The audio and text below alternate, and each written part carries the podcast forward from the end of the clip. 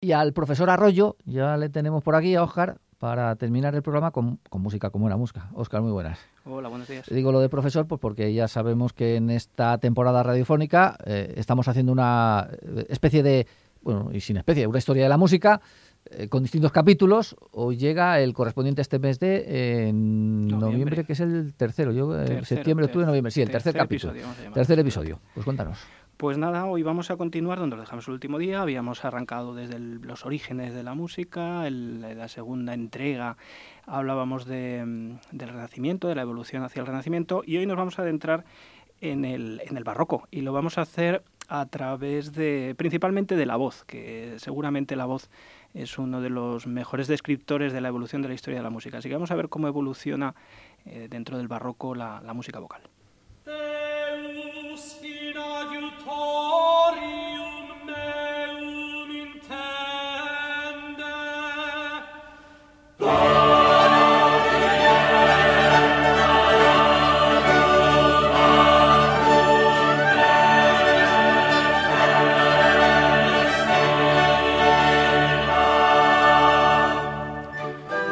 Esto ya se complica, ¿eh? ya estamos empezando a... Se pone serio, sí. Sí, sí, ya hay bastante más elementos que en el último programa, cuando estamos con el gregoriano. Sí, sí, sí, ha cambiado, las, texturas se complican, evidentemente, además como el barroco, ya saben nuestros oyentes que el barroco es un arte que, que busca llenar los huecos, digamos. ¿no? Eh, eh, no quiero utilizar la palabra recargar porque los buenos artistas nunca lo hacen así, pero sí utilizar todos los huecos para crear arte.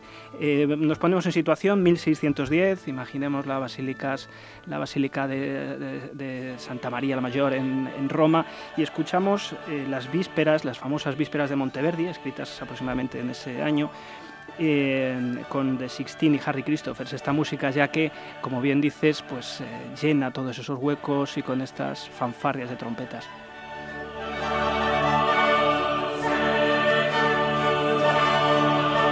Estos son los tiempos en los que empezaba la, primitiva, la primitiva ópera. De hecho, las primeras óperas son de esta época. La primera se le atribuye a, Monteverdi. Ahora vamos a escuchar precisamente el, arranque de, la, tocata del Orfeo de Monteverdi, que es considerada la primera ópera, aunque no realmente, porque hay una ópera de Jacopo Peri llamada eh, precisamente el, otro personaje del Orfeo, que es el... Euridice. Euridice, eso es Euridice, el otro personaje pero, mm, eh, pero realmente a la historia de la música ha pasado como el, primero que, puso en pie las óperas como concepto, como elemento dramático en escena, Monteverdi con este, con este Orfeo, del cual escuchamos la tocata, que es la misma música en el fondo que hemos escuchado en las, en las vísperas.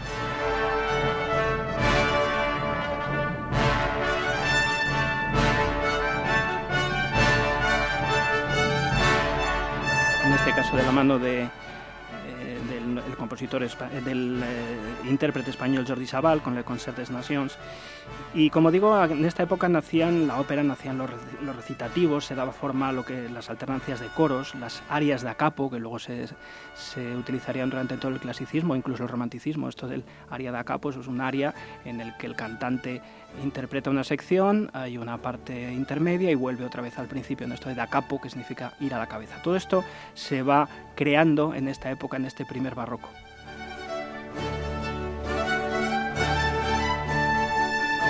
Vamos a ir un poco más adelante también para escuchar cómo Monteverdi integra estas arias, en este caso escuchando a Montserrat Figueras en otro de los números de este Orfeo, de esta primera ópera.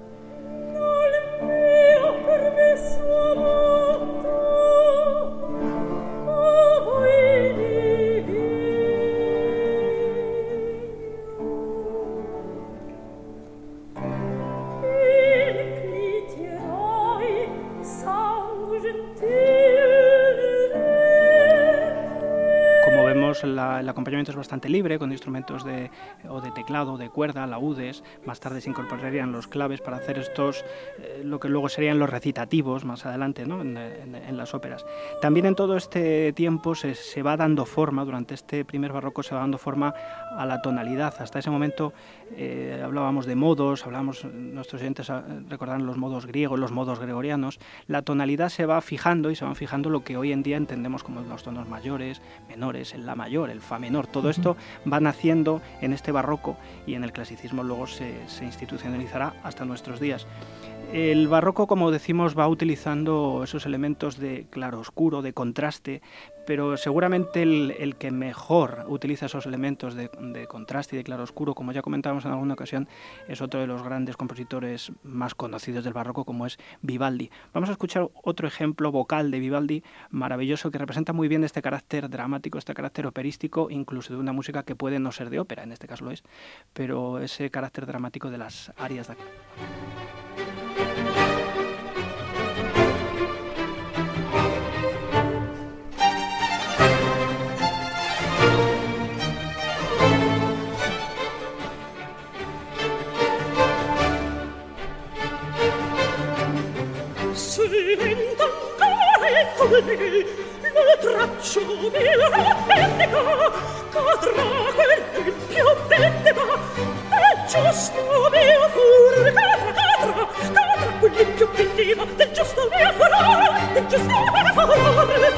Esto es de una ópera de Vivaldi llamada Argipo eh, el aria se, se, titula Selento, Ancora il fulmine y la voz es la inconfundible voz de Cecilia Bartoli, una de las principales, las más rompedoras sopranos del momento, que tiene unas agilidades y unas capacidades vocales que pone a prueba al cantante y también la imaginación de Vivaldi que es portentosa.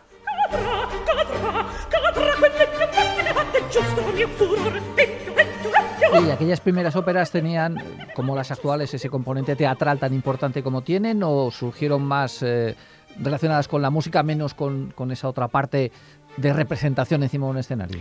Bueno, realmente mm, rápidamente los compositores vieron que había un filón en la posibilidad de poner en el escenario, como dices, eh, el teatro, fusionar el teatro con el componente musical y con el componente escénico, efectivamente. al final eso también era pasta para los compositores, mm, para los, teatros, para todo el mundo. Y los mecenas. De, hecho, de hecho, ahora escucharemos música del primero de los compositores que componía ex profeso para el público, porque hasta ese momento se componía para la, para la corte, para los mecenas, un poco más eh, eh ¿no? Pero ya se vio que esto tenía tirón, que esto vendía, como bien dices, y la ópera fue fundamental en ello. No solo la ópera, también la música de cámara, las sinfonías que harían después, pero la ópera era el camino, ¿no?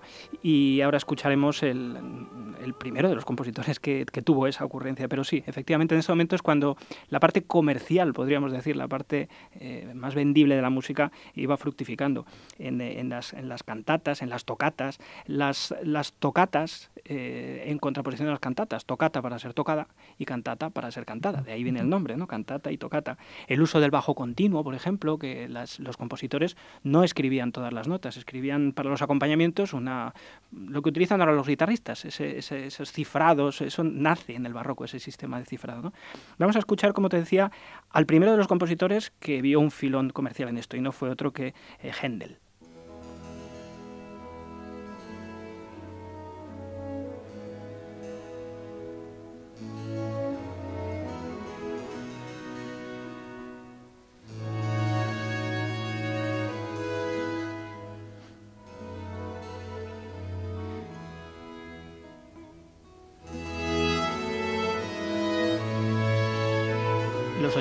Escucharán que los instrumentos tienen un timbre particular, son eh, eh, violas de gambas, instrumentos barrocos, instrumentos antiguos, muy similares a los actuales, pero con un timbre diferente.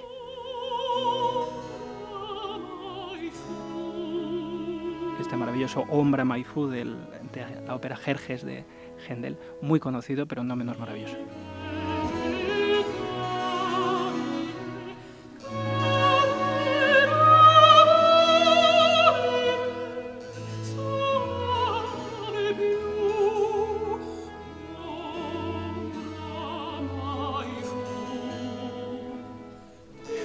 Händel fue eh, uno de los grandes compositores barrocos, junto con el que no cerraremos el programa, eh, que aunque es, nació en Halle, en el entorno centroeuropeo, pero rápidamente eh, se fue a Inglaterra y hoy día su tumba está en, donde está entrada las grandes glorias británicas, que es en la abadía de Westminster. Y mm, estuvo siempre en el ámbito británico, siempre rodeado de, pues de, los mecenas, él sabía muy bien moverse y su música es realmente magnífica, magnífica. Yo digo siempre que Händel le pasa un poco en relación a Bach como a Haydn en relación con Mozart. eh, son grandísimos músicos, lo que pasa es que tenían al lado a gente que era absolutamente desbordante. Pero la música de Händel es hermosísima, tiene muchísima producción, muy sorprendente, con una capacidad también para hacer pues, líneas melódicas, giros armónicos y con muy pocos elementos hacer arte. Lo que pasa es que efectivamente, como decíamos, ese efectismo que muchas veces utiliza en su música porque sabía muy bien cómo vender, es decir, el marketing se inventó hace muchísimos años, no es nada nuevo, pues a veces le deslumbra, pero no deja de ser un grandísimo artista.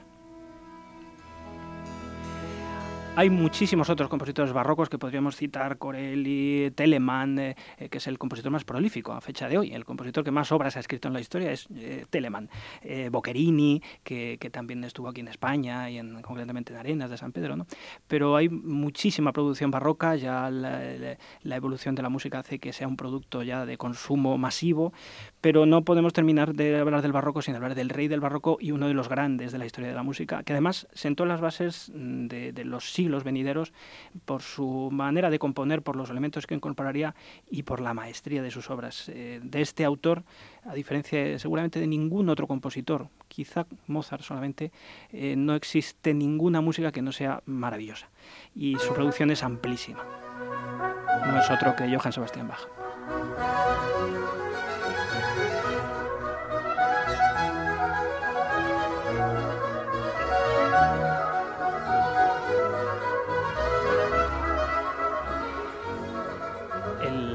Aquí el contrapunto pues es el, contrapunto como enfrentamiento de diferentes líneas que se van imitando, cómo se van tejiendo, cómo se crea esa maraña. Eh, recordarán nuestros oyentes de cuando hablamos del Renacimiento la verticalidad, ¿no? escuchábamos acordes, las voces se iban independizando, aquí ya son absolutamente independientes, complejas de ejecución y con un cierto toque instrumental.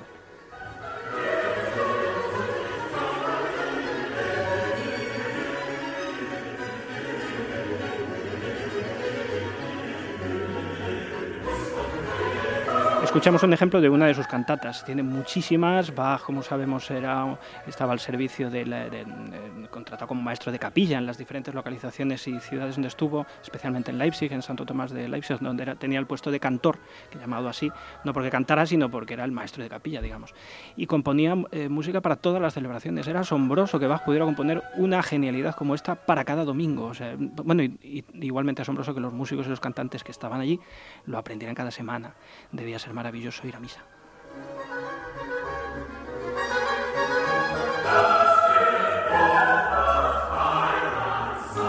Aquí es cuando tengo que reivindicar la música litúrgica que hay. Es que es increíble la música litúrgica que hay. La mejor música escrita es la litúrgica, es esta. Son los, seguramente las cantatas de, Bach.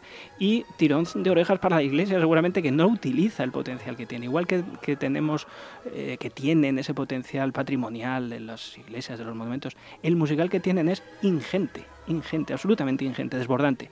¿Qué pasa? Que no es sencillo poner en pie esto, pero deberían, deberían darle una vuelta, porque realmente las posibilidades y, bueno, a ver, las vocaciones y la, fe y la religión, lo que esto mueve la música, es enorme. Yo creo que aquí tienen un filón enorme que deberían darle una vueltecita.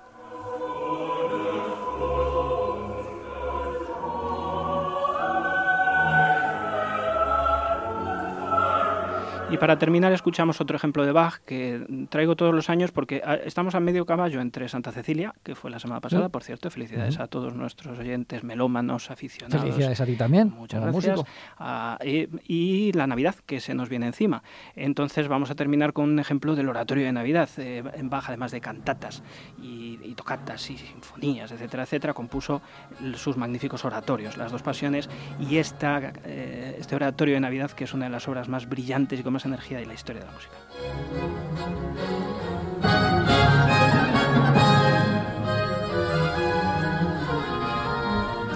Pues el capítulo de hoy entonces le dejamos en Johann Sebastian Bach. Lo dejamos en Bach y lo retomaremos el próximo día en el punto que lo dejamos. Pues en diciembre volvemos. Oscar, gracias, hasta la próxima. Hasta el próximo día.